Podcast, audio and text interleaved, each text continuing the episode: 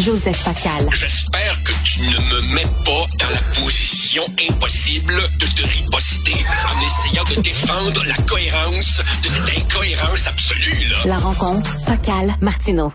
Hey Joseph, veux-tu une bonne nouvelle? Tiens, on va terminer. Vas-y, j'en ai besoin ces temps-ci. J'en ai besoin. Écoute, Steve Fortin, que tu connais sur Twitter, vient, vient d'envoyer de, ça il y a une heure.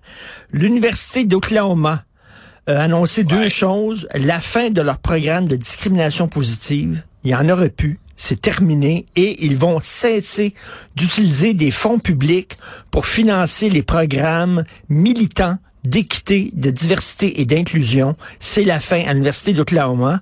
Et là, il y a un auditeur qui m'écrit et dit, est-ce que on, commence à avoir un backlash anti-woke?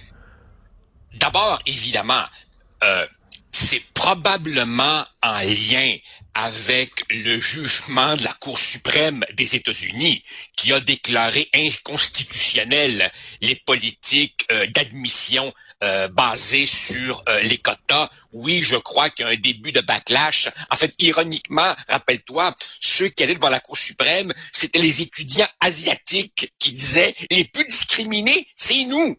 Et, bien entendu, bien entendu, tu devines, Richard, la complainte woke. On va probablement nous dire l'Oklahoma, un État de redneck républicain. Non, non, mais je pense, oui, que il commence à y avoir un certain backlash. Mais tout de même, la bataille n'est pas terminée, comme euh, l'illustrera le petit cas dont je veux te parler maintenant.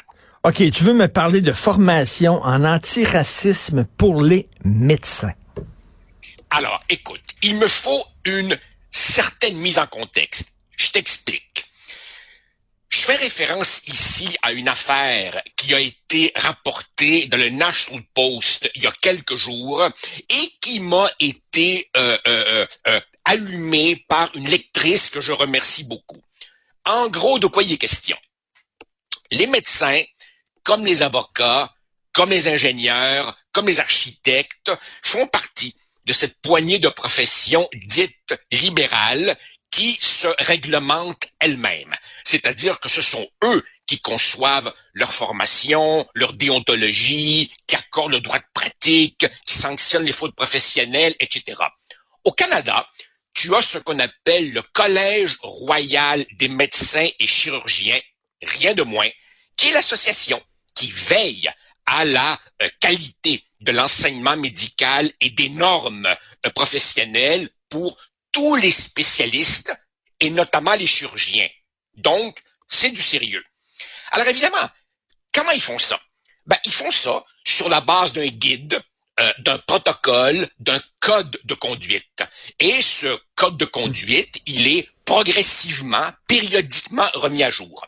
Alors là, évidemment, le collège a mandaté un groupe de travail pour remettre à jour la version de leur code qui devrait être prêt pour 2025. Et le National Post nous apprend qu'il est proposé que dans le nouveau code euh, de pratique de déontologie de 2025, on introduise euh, euh, et, là, évidemment, c'est en anglais, mais, je traduis. Il faut évidemment mettre au centre de la nouvelle pratique professionnelle des spécialistes et des chirurgiens, euh, l'anti-oppression, l'antiracisme et la justice sociale. Écoute ça. Rather than medical expertise, plutôt que l'expertise médicale. Ben voyons. Et là, je traduis. Euh, oui, oui. Et là, je traduis moi-même. Écoute. Alors, le groupe de travail qui propose la remise à jour du code dit que cette remise à jour, je cite, nous donne l'opportunité de penser de manière critique et de proposer une vision pour la pratique de la médecine qui sera basée sur la justice sociale, l'antiracisme, l'anti-oppression, la sécurité culturelle et qui fera la promotion d'un virage culturel profond nécessaire pour la profession. Fin des guillemets. Un peu plus loin, il est question de violence structurelle commises par le système de santé à l'endroit des euh, gens marginalisés. Je continue et j'en passe des meilleurs, Richard, faute de temps. Il est question que le nouveau système médical que l'on devrait mettre en place selon ces recommandations devrait, je cite, prioriser les relations bidirectionnelles avec les patients, les communautés et the land, la terre. Richard, comment est-ce qu'un médecin peut prioriser une relation professionnelle bidirectionnelle avec la terre? Explique-moi ça. Alors, tu vois, je, te pose une question. Est-ce qu'un foie, est-ce qu'un foie, une prostate et un utérus ont une race? Est-ce qu'un foie, une prostate et un utérus ont une orientation sexuelle? Clairement oui, Richard. Je pense que des réactionnaires, des réactionnaires comme toi et moi ne pouvons évidemment pas comprendre, car si je poursuis, ce document dit qu'il faut reconnaître que le présent a été impacté par les structures historiques du pouvoir que sont le white supremacy, heteropatriarchy and capitalism. Alors oui, le fonctionnement de ta prostate est clairement influencé par le suprémacisme blanc, blanc, l'hétéropatriarcat et le capitalisme. Bon, écoute, écoute, mettons, mettons qu'on dise, parce qu'on se souvient de l'histoire de Joyce Echequan. Mettons qu'on dise aux infirmiers, aux infirmières, aux médecins d'être plus sensibles à la réalité ethno-culturel de certaines personnes, de ne, de, ne pas se fermer, d'être plus sensible aux problèmes. Par exemple, dans les réserves, il y a des problèmes, entre autres de toxicomanie, d'alcoolisme, qui sont propres à ces gens-là, puis il faut, bon, ça c'est correct. Ça, c'est, c'est normal. Mais Bien sûr, mais ici, ici, il est question de rather than medical expertise. Autrement dit, sous-entendu, l'expertise médicale, la pratique professionnelle, la science qu'on vous enseignait, elle est blanche, occidentale, patriarcale et donc de manière inhérente oppressante. On en est rendu là. Évidemment, Richard, calmons-nous. Alors, tu vois, ça passe pas comme lettre à la poste. Tu vois, par exemple, le président de l'association ontarienne des radiologistes a réagi en disant, j'ouvre les guillemets, this is bonkers.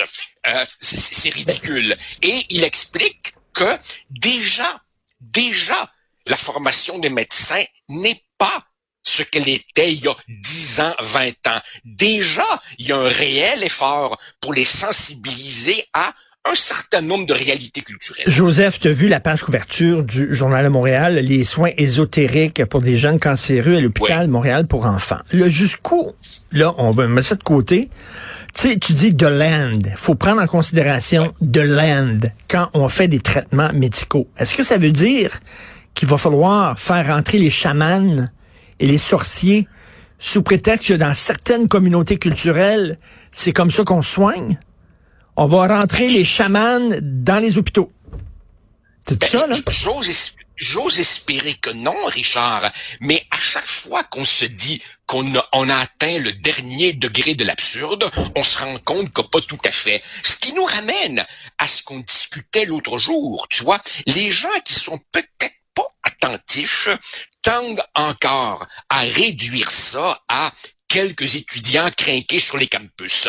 Non, on s'aperçoit que cette rectitude, euh, elle est au pouvoir maintenant dans, le système sanitaire, euh, dans l'université, dans, la fonction publique, dans, une bonne partie des médias, euh, il faut le dire, et que véritablement il y a qu'on est bien obligé d'appeler une espèce de guerre culturelle euh, dont, on parlait l'autre jour et dont le livre de Mathieu, justement, dont mm. on jasait le, totalitarisme sans le goulag, euh, était, était un peu le reflet. C'est-à-dire qu'une nouvelle euh, orthodoxie vertueuse essaie d'investir les lieux de pouvoir et euh, ce qui est ce qui est particulièrement pernicieux, tu vois, c'est qu'on la voit qui pénètre, on la voit qui percole dans les professions d'élite, notamment la médecine ben, c'est ça. Donc, on, est plus, on est on n'est plus dans les sciences molles, on n'est plus dans les sciences molles, on est dans les sciences dures. La science dure, c'est 1 plus 1 égale 2. Ça égale pas 3, ça égale pas 4, ça égale 2. C'est ça la science dure. Et, et, et, et, on est notamment euh, dans, dans, tout le débat sur la théorie de genre, on en est au congédiement de la biologie. Alors, tu vois, euh, comme, comme, comme tu viens de le dire, on, on est beaucoup plus rendu beaucoup plus loin que simplement euh, une effervescence étudiante dans, dans les sciences sociales. Tu vois, au plan au plan de la reproduction, je, je, je m'excuse, euh, Richard, mais euh, il n'y a que deux sortes de gamètes, les ovules et les spermatozoïdes. Le sexe, il est fondamentalement binaire. Ça n'empêche pas l'ouverture, ça n'empêche pas la tolérance, ça n'empêche pas la compassion.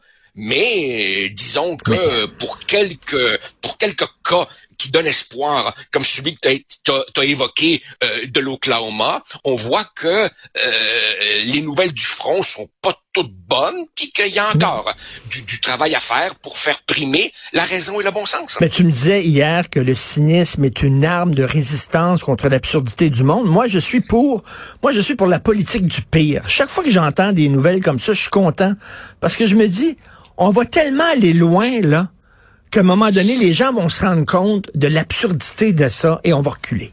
Fait que allons-y, fonçons dans le mur, allons-y, mettons-en d'autres affaires comme ça, puis des niaiseries de même. Puis à un moment donné, euh, envoyons le balancier à l'autre bout, là, pour qu'il revienne dans le centre au plus sacrant.